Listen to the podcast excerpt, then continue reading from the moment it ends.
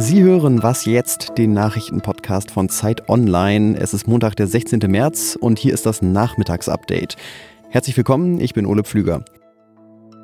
Falls Sie sich jetzt wundern, dass die neue Folge von Was jetzt schon jetzt aufpoppt und nicht erst morgen um sechs, wir haben uns nicht in der Uhrzeit vertan, sondern wir haben uns was überlegt.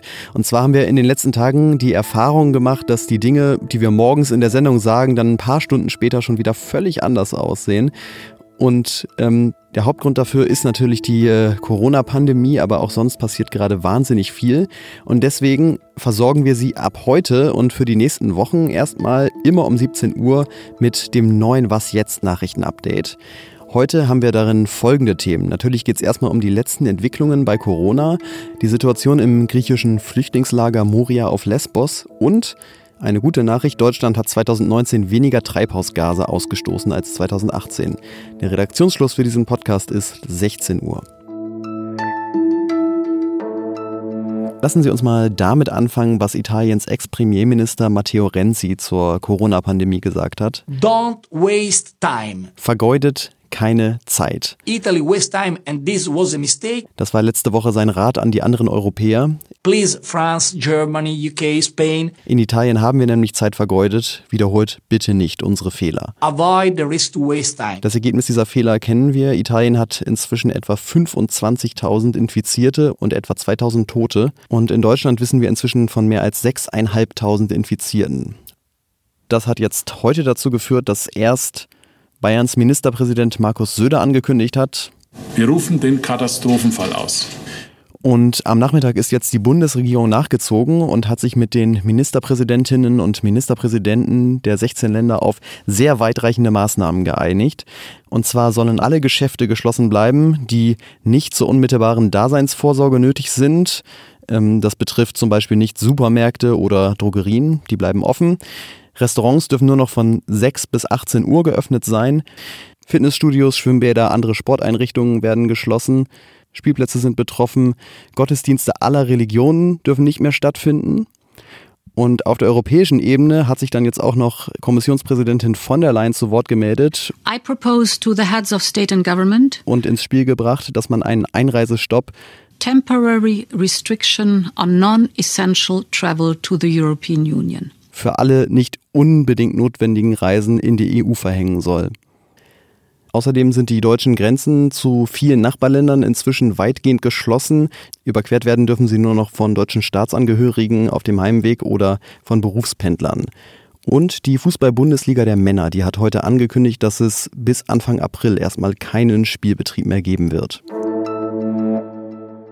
Was die Corona-Pandemie ja besonders unangenehm macht, das ist, dass nicht nur viele Menschen um ihre Gesundheit fürchten müssen, sondern auch um ihre Arbeit, um ihre Existenz. Denn man kann sich das vorstellen, wenn Geschäfte dicht machen und Reisen verboten werden, dann wirkt sich das auch massiv auf die Wirtschaft aus.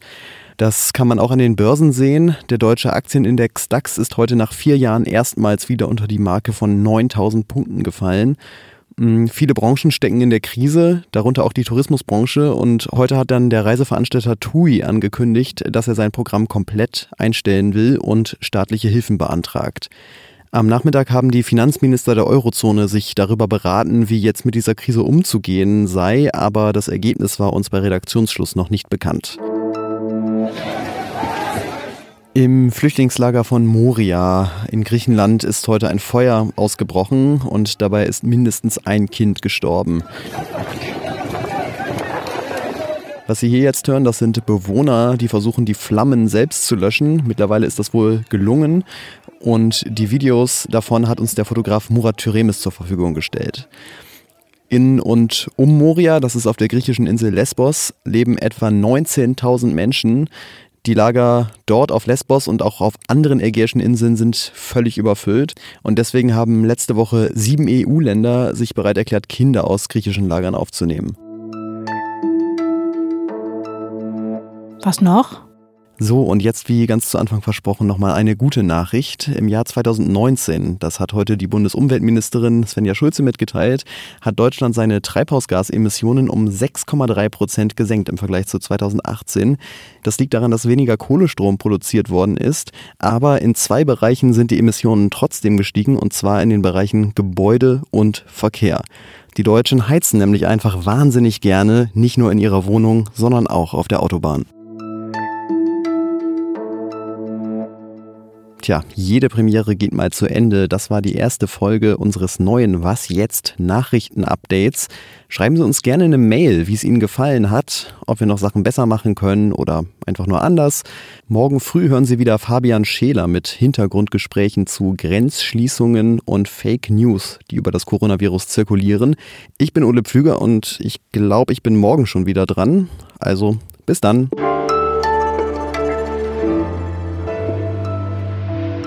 Habe ich die Mailadresse vergessen. Was jetzt? Zeit.de, falls das hier noch jemand hört.